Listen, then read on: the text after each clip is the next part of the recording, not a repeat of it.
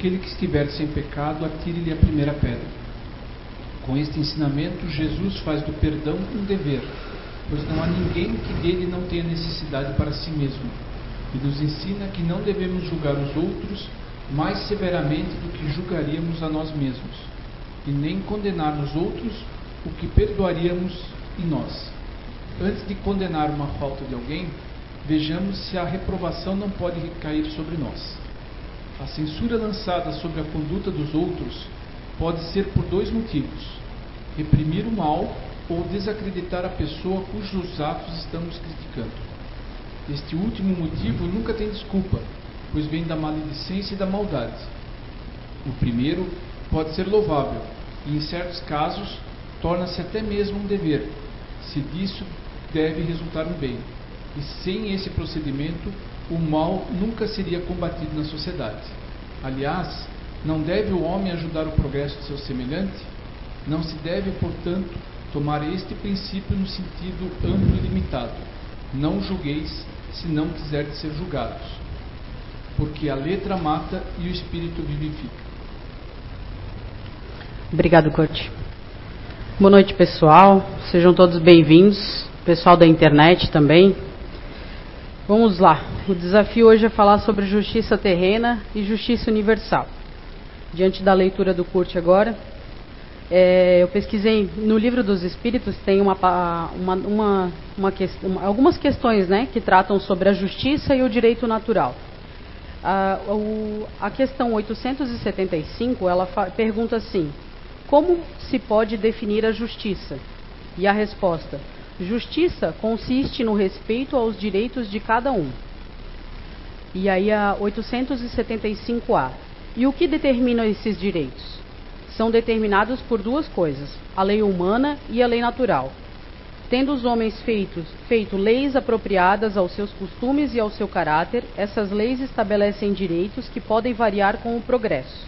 Vede-se as vossas leis de hoje, sem serem perfeitas, consagram os mesmos direitos que as da Idade Média. Esses direitos superados, que vos parecem monstruosos, pareciam justos e naturais naquela época. O direito dos homens, portanto, nem é sempre conforme a justiça, só regula algumas relações sociais, enquanto a vida privada há uma infinidade de atos que são de competência exclusiva do Tribunal da Consciência. E aí a gente vai falar sobre justiça terrena e justiça universal. Eu acho que eu poderia parar quase por aqui se a gente conseguir só dissecar só essas duas questões do livro dos Espíritos, a gente já aprender, aprenderia muito, né? Então, a justiça terrena, a gente sabe que se, se formos cada um aqui entender o que é justo, o que não é justo, teremos várias, vários entendimentos, várias interpretações. E aí o que, que foi criado, né, quase desde que o mundo é mundo, que a sociedade está constituída em onde seres é, coletivos convivem. Criaram-se leis, regras, diretrizes, normas, né, a cada tempo e a cada momento é, tinha um nome, mas com a intenção de que a gente conseguisse viver em comunidade dentro dessas regras e leis. Porque se for depender do que vai na cabeça de cada um, já assim, do jeito que está, a gente fica meio perdido, imagina sem nada, sem lei, né? Sem nenhuma regra, nenhuma regulação para, pelo menos, quando a gente tiver dúvida, pensar, não, mas é contra a lei, então eu não vou fazer. É, porque o justo para cada um, ele vai variar, independente da, da onde foi criado, do país que vive, é, é, né, o tempo que se vive, né, as leis de muitos anos atrás, a época dos vikings, né, na Idade Média, era muito diferente para o que se é hoje. As leis vão acompanhando a evolução da humanidade e às vezes até nem acompanha, né? Às vezes a lei está bem atrasada em, com relação a isso. Eu até pesquisei assim, né, é bem fácil se quiser se divertir um pouco, botar no Google ali as leis mais estranhas do mundo, né? Tem a, algumas coisas assim que são bem doidas, vamos dizer assim. É, na França, por exemplo, Ainda tem uma lei em vigor que diz que é proibido batizar um porco com o nome de Napoleão.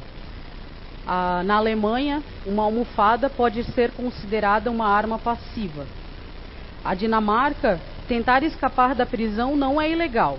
No entanto, se você for pego, terá que cumprir o resto da condenação. Tipo, é óbvio, né?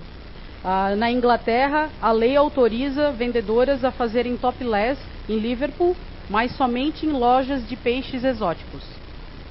Então, né, às vezes a lei, as regras não acompanham, né, até algo lógico assim, né? E aí, se a gente for aqui, é, até aqui em Blumenau mesmo tem uma comissão, pelo que eu li, existe uma comissão que estão revendo várias leis que ainda estão abertas no, aqui em Blumenau, mas que elas já são ultrapassadas e nem mais dizem respeito à sociedade em que a gente vive. Mas essa é a, a, a como é que é, minimamente uma noção de justiça, direito, de lei aqui na Terra, né? E aí a gente pode também entrar e quando a gente fala em justiça a gente acaba pensando assim, né? E a justiça criminal?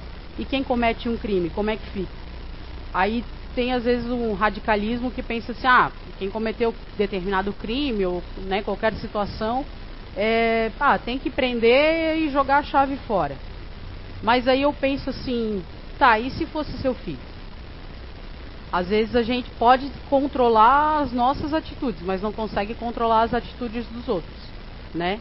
Não é incomum pensar que um filho, né, um jovem, possa estar dirigindo embriagado, que é errado já por si só, e atropelar alguém, machucar feio ou até virar óbito. E aí, como é que fica? É só pegar a pessoa e jogar a chave fora, prender e jogar a chave fora, mas e, e o seu filho nessa posição? Como é que fica? Né? Então, é, esse excesso de julgamento, até como foi a leitura, é, tem que pensar no querer para o outro que eu queria para mim mesmo, né? É óbvio que às vezes a gente pensa assim, pô, mas eu, eu mesmo já já pensei várias vezes, meu, se acontecer algo desse tipo comigo, eu não sei, eu não vou conseguir viver. Se eu machucar alguém a ponto né, da pessoa perder a vida, meu, eu não vou conseguir. Essa consciência já é uma, uma, um grande julgamento seu internamente. E ainda você passa por esse julgamento né, numa justiça, num trâmite processual e tudo mais. É, observando, né, como eu disse, observando sempre a, todas as opiniões extremas, elas sempre têm que ser consideradas, a gente tem que dar um, pa, um passo atrás para entender bem e não levar tudo a ferro e fogo. Porque eu sempre falo, é muito fácil a gente falar do outro até aquela situação vir para a gente mesmo, né? Tem uma história do professor Alberto Almeida que ele conta de uma, uma senhora em que um, um rapaz a, assassinou o filho dela e ela vai no. acontece o julgamento e tal, até parece que o rapaz era de menor. E aí ele tem um, né, uma situação da lei mais branda, ele seria solto com 21 anos. E ela, no dia do julgamento, em que foi decidido que ele ficaria preso até os 21 anos, ela falou para ele, para o rapaz, com muito ódio, assim: Eu vou te matar. Eu vou te matar. E aquilo ficou. Só que foi com o passar do tempo, parece que ela já era uma, né, uma senhora e já o filho era a única pessoa que ela tinha, ela não tinha marido e tudo mais. Ela começou a ir visitar esse rapaz na, na cadeia, na prisão. E o rapaz assustado, assim, ele não entendia muito bem. Pô, ela falou que ela ia me matar e ela tá vindo me visitar. Aí ela perguntou para ele, como é que você tá aqui? Daí ele falou, né, relatos de, de presídio e tal. E aí é, ela ia, ele, ela perguntava se tu quer alguma coisa, tu precisa de alguma coisa. Daí ele meio assustado e tal, porque ela foi ganhando a confiança. Eu estou diminuindo a história porque a história é bem longa, né? E tu precisa de alguma coisa? Aí ele falou assim: ah, não sei, tem que ver, porque parece que pode trazer algumas comidas ali, se a senhora quiser trazer. E aí ela começou a levar comida para ele. Às vezes parece que ela levava até livros para ele, para ajudar. E assim foi, até ele cumprir essa pena de ficar preso até os 21 anos. Ela ia visitar ele com regularidade. Ele foi solto e ela foi no, na, na, na, saída ali do, do, É uma casa de detenção para menores, né? Que ele fica, não é num presídio de adultos. Ela ficou na porta, esperou ele sair. Ela perguntou assim: agora, para onde você vai? Aí ele assim: eu não tenho para onde ir. A minha família me abandonou. Eu não tenho família. E ela até tinha informação antes que ninguém da família dele tinha ido visitar todos os anos que ele ficou preso. Era só ela, ela era a única visita que ele recebia. E aí ela perguntou para ele: "Onde é que você vai ficar?" Ele disse: "Eu não tenho para onde, aonde ficar." Aí ela disse: "Então fica na minha casa. Eu tenho um quarto sobrando, que era o quarto do filho dela que havia sido assassinado." O rapaz meio assustado, mas também sem saber, né, o que fazer, para onde ir depois de tanto tempo preso foi para casa dela. Aí ela falou: Ó, você vai ficar aqui, você vai procurar emprego, vai estudar E assim que você tiver condições, você vai procurar, vai sair daqui, vai procurar um lugar para você ficar, né? E ele, não, tudo bem. E aí foi passado, parece, alguns quatro meses, seis meses, e era difícil, né? A sociedade hoje para todo mundo, ninguém quer um criminoso perto, parece que é um leproso, né? Todo, todo mundo condena, mas ninguém pensa numa forma de ajudar também. A pessoa cumpriu a pena e ele não conseguia emprego. Mas ela via que ele todo dia saía para procurar emprego, ele estava se esforçando. E aí ele conseguiu um emprego e aí ele disse assim: "Não, agora deu o prazo, eu consegui como a senhora falou, eu vou sair". Aí ela falou assim para ele: "Pois é. Aí eu vou ficar sozinha de novo. Eu vou perder de novo, vou ficar sozinha". Aí ele falou: "Não, mas era o que a senhora falou, né? Eu devia ficar aqui até uh, eu encontrar um emprego e ter onde ficar". Daí ela disse, não, mas se você concordar e né, você continuar no caminho do bem, tentando se ajudar, eu quero que você fique aqui na minha casa, senão o vazio vai ser muito maior. Aí ele falou assim, mas a senhora, eu não entendo. A senhora falou que queria me matar. Eu tinha até medo de comer a comida que a senhora me dava, que me preparava. Eu tinha medo de ter um veneno dentro dos livros que a senhora me dava. Como é que a senhora quer que eu fique morando aqui? Aí ela assim, é que aquele rapaz que matou meu filho, que estava lá naquele dia no tribunal, ele morreu. Você realmente se mostra um novo homem, uma nova pessoa. Então, essa pessoa que você é hoje, eu aceito. Eu quero que você fique aqui comigo. E aí ele ficou, né? Mas essa é a situação que eu, que eu falo no sentido de da gente ver que às vezes ah, oportunidade faz o ladrão, ah, todo mundo é criminoso, ah, que ele não tem jeito, mas a gente julga, julga, julga, julga mas não se bota no lugar da outra pessoa, não pensa que poderia ser um filho nosso, um sobrinho, um primo, alguém próximo. É, às vezes eu passo na frente do presídio e eu vejo, né, aquela normalmente são mulheres, senhoras, todas de branco normalmente para poder entrar visitar alguém no presídio ali na na na Jorge Lacerda. E aí eu, algumas vezes assim, eu já, né, há tempos atrás eu passava e pensava assim, meu, são tudo doida, né? Vão visitar os caras ali, passam por, né, revista íntima, toda a situação de entrar num presídio e tal. E aí depois de um tempo, eu parei e pensei assim, poxa, mas ele, elas são o único contato com a humanidade e com algo amoroso, afetivo que eles possam ter aqui fora. Se elas não forem lá visitar eles, acabou. Todo mundo já chama normal, né? Existe um, um termo que chama, acabam chamando de monstros se esses ali, mães, esposas, filhos que vão visitar cortarem esse elo, eles perdem realmente qualquer é, é, ligação com amor, com afetividade, com uma esperança de querer que, que seja alguém melhor, que mude aquela perspectiva. E se a gente ficar julgando, ah, mas não tem jeito, não tem jeito, tá levando, ah, mas ela deve estar tá levando o celular para ir lá dentro, enfim, não cabe a gente decidir. Cada um é responsável pelas suas atitudes. Mas eu acho que a gente tem que parar de criar toda essa energia de julgamento, de negatividade na realidade dos outros. Se ela não é a nossa realidade, se a gente não pode melhorar essa realidade, não está fazendo nada, a gente não pode julgar. Eu acho que essa justiça terrena né, cabe a juízes, desembargadores, ministros, né, ao legislativo que faz essas leis, mas a gente é responsável por vários julgamentos o dia inteiro. A gente vê uma notícia na TV, a gente já julga Vê uma mulher com uma roupa justa na rua, já julga de um jeito. Vê um cara mal vestido, suado, num dia de como hoje, é impossível, né? Ver alguém assim, mas ah, deve ser assim, deve ser assado. A gente julga todo dia, quase o tempo todo. E a gente tem que, tem que se cuidar para isso, porque eu acho muito engraçado, porque assim como a gente está julgando os outros, os outros também estão nos julgando.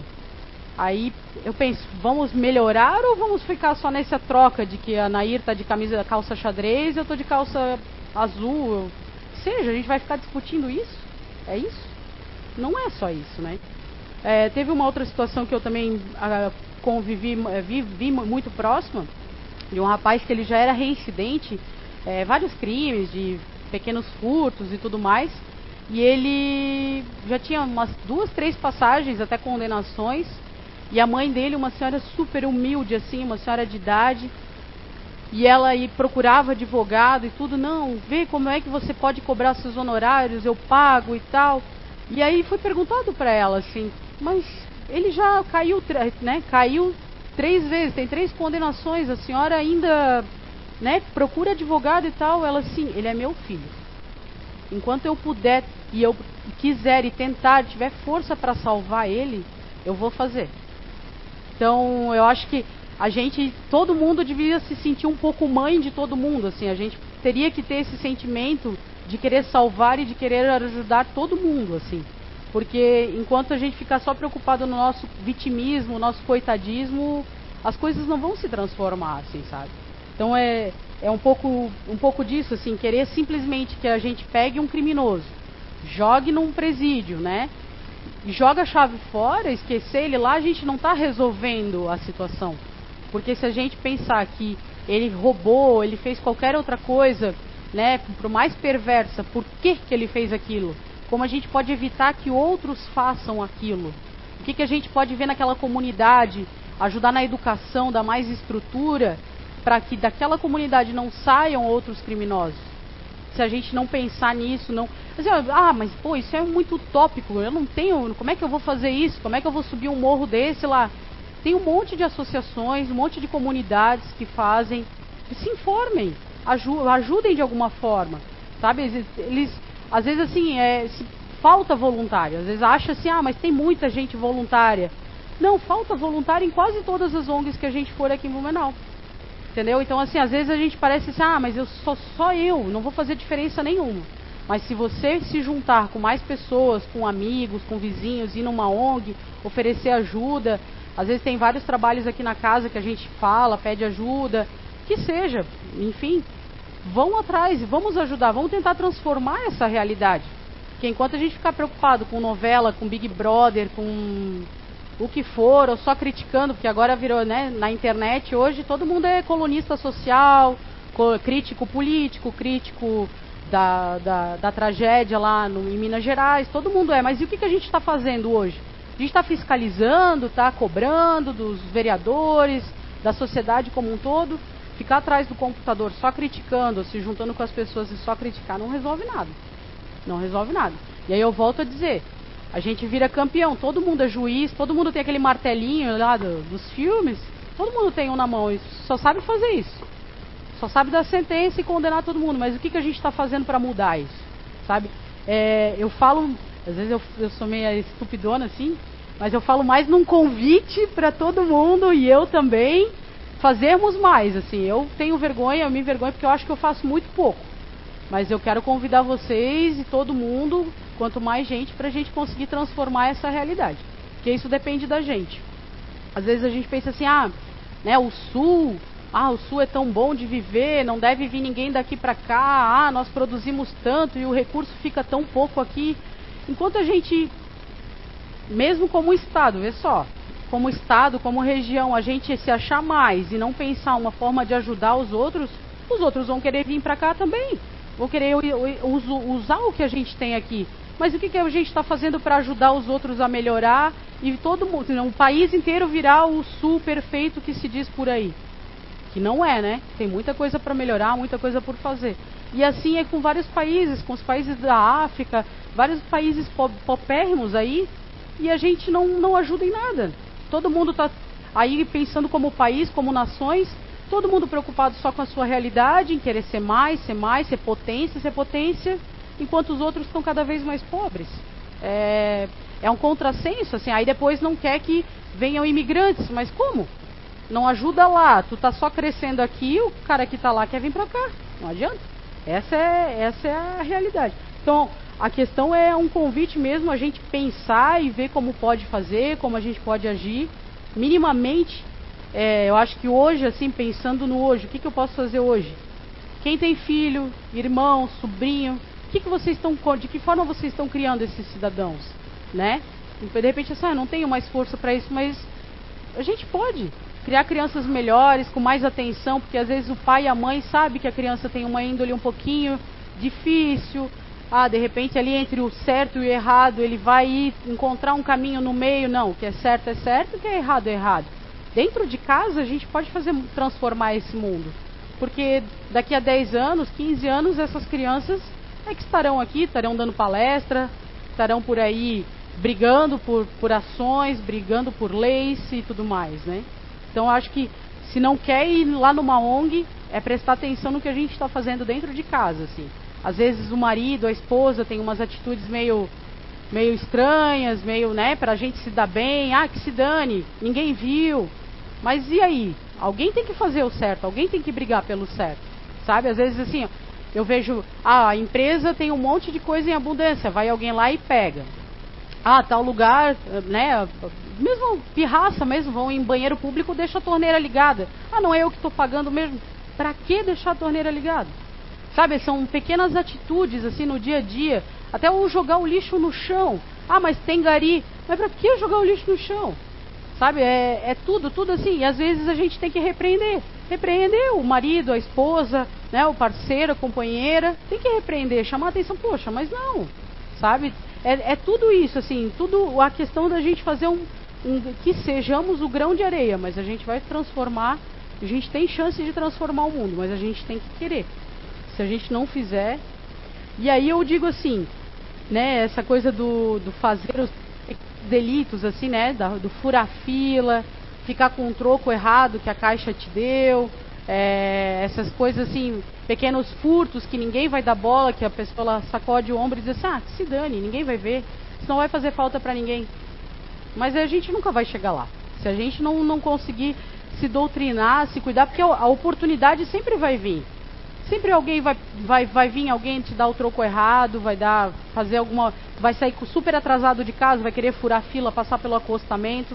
Por que, que não saiu mais cedo? Todo mundo que está ali na fila quer chegar em casa, quer chegar no trabalho, quer chegar no seu destino. A sua pressa é maior do que a do outro, entendeu? Então é, é essas coisas assim que eu, que eu até falo assim, a, a justiça não alcança tudo isso para ajustar, para a gente ter uma linha reta. Mas se a gente não fizer isso, pô, daí vão ter que criar uma lei ou botar um, uns taxões ali para ninguém furar fila, porque todo mundo fura fila. Então é, é algo utópico, assim, é fora da realidade esperar isso, assim. E aí a gente vai assim para aquelas a, a questões, atitudes de relacionamentos, enganar parceiro, a parceira. Acho que tem uma coisa que, que me afeta muito, assim, é a, a questão assim, um relacionamento que acabou e a tanto a mãe, o pai, quem fica com a criança, usa a criança para manipular, para fazer mal para o outro companheiro.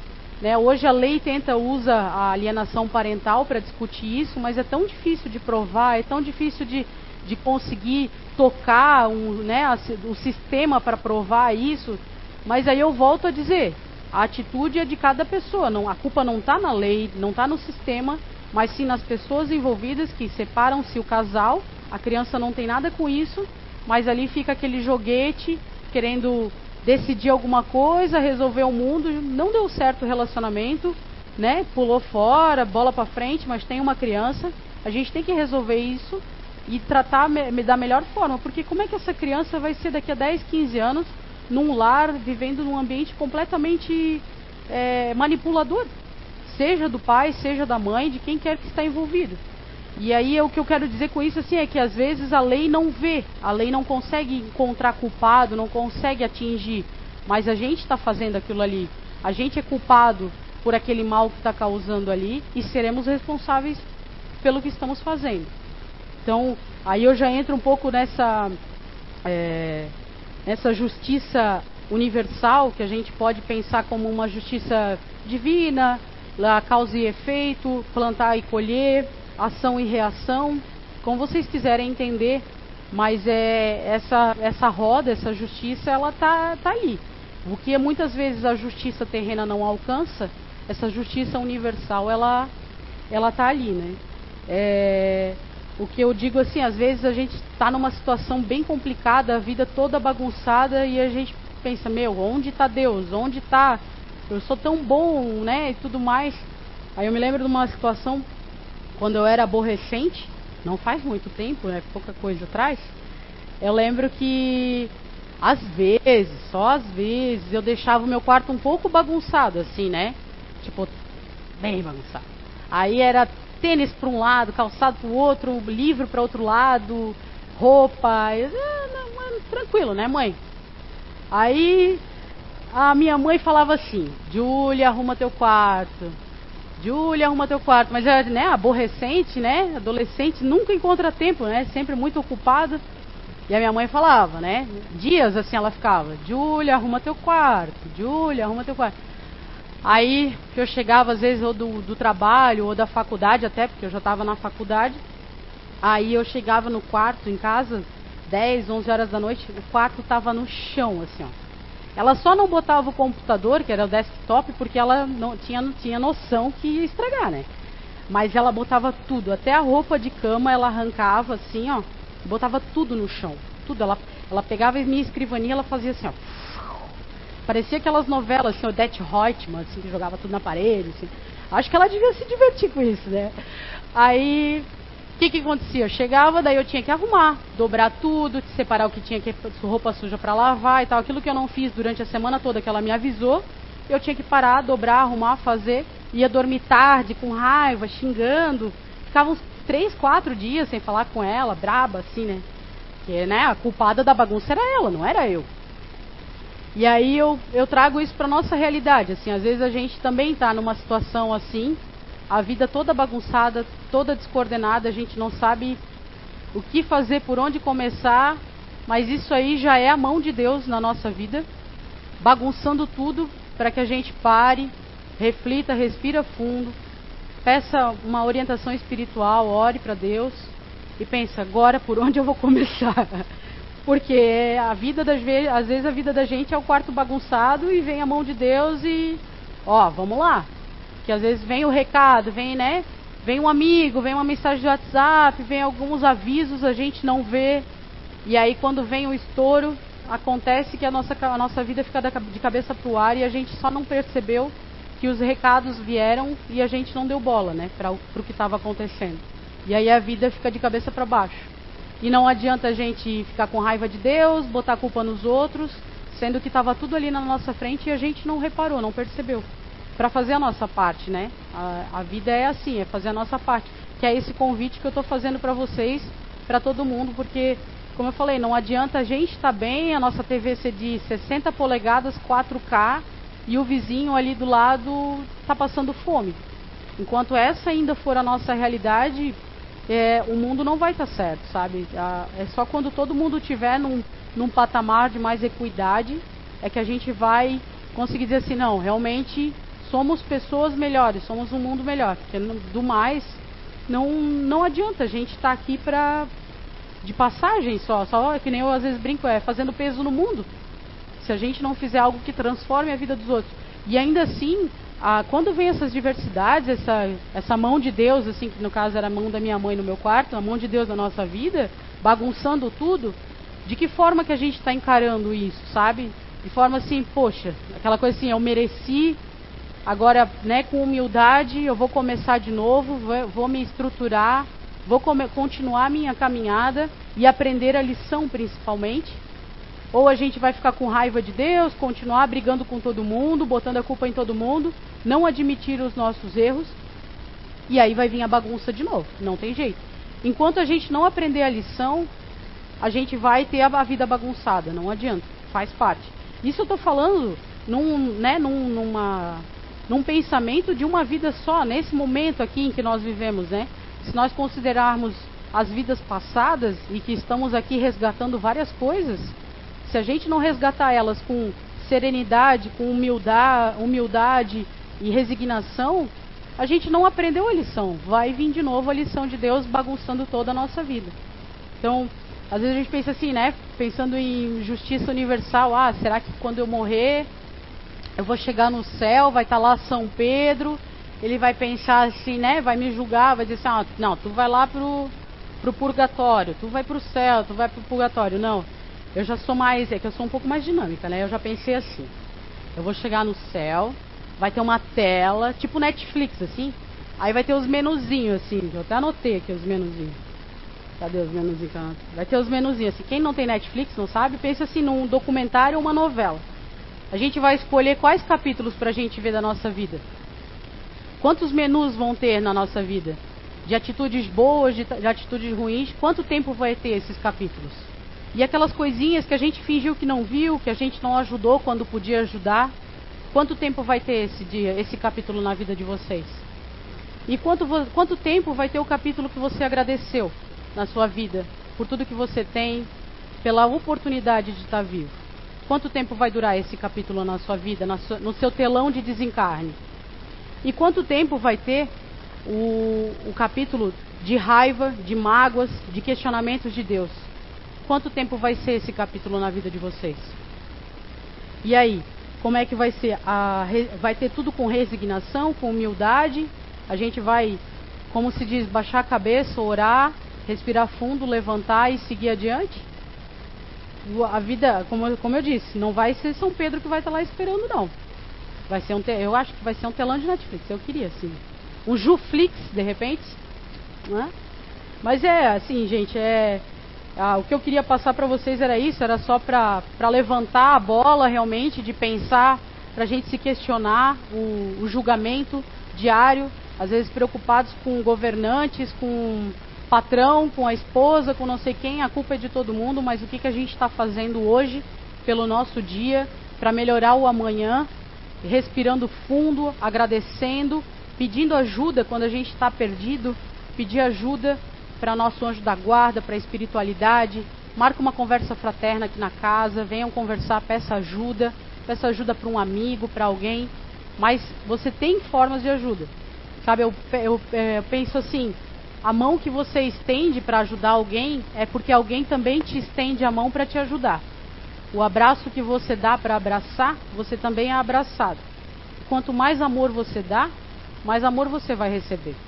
Então, o convite é esse: para a gente estender a mão, para a gente dar abraços, para a gente dar amor. Eu tenho aqui, para finalizar, eu estava pensando numa uma, uma, uma leitura para me encerrar, só tenho que achar. Não que esteja bagunçado. Mas é. Aqui uma, eu achei uma leitura aqui pra, de uma psicografia que veio aqui na casa e eu achei muito interessante para a gente refletir, né? Pensando na tela do Netflix. Psicografia recebida no CEIU por José Fernando no dia 16 de maio de 2010. Ante ao desânimo. Eu bem sei, quando na carne eu tive muita dor e pude sentir, foram tantas angústias que experimentei os sofrimentos, as decepções eu nem contei, mas nem imaginei quando aqui cheguei, vi uma forma de filme. Todo o meu passado numa outra vida onde muito errei. Ah, aí comecei a entender todas as dificuldades e contrariedades e tantas ingratidões que passei. Agora entendi o porquê sofria e o desprezo de tantos, e a indiferença de muitos que tanto amei. Ah, foi quando a revolta passou, a tristeza se foi, e aí criei uma nova roupagem, e me vi entre paisagens onde um dia sonhei. E digo para os irmãos da terra, em forma de versos, o quanto amei e o que não e que não fiquem tristes, não mesmo reclamem, reclamem, apenas vivam, desculpem e novamente amem. Confiem na providência e que sempre eu desconfiei, pois não tinha explicação era uma família difícil e tantos que me desprezavam. Só que entendi e confiei que tudo que passamos é o remédio e bálsamo para que eu pudesse entrar nessa túnica alva de algodão. E perceber que amar, amar aos irmãos é o maior alvejante da lavadeira errante, que já viu de tudo na sua vida. Hoje sei, lavando a própria sujeira do vestido na túnica azul anil. Sempre grata serei de Dalva Lavadeira. Gente, era isso. Muito obrigada.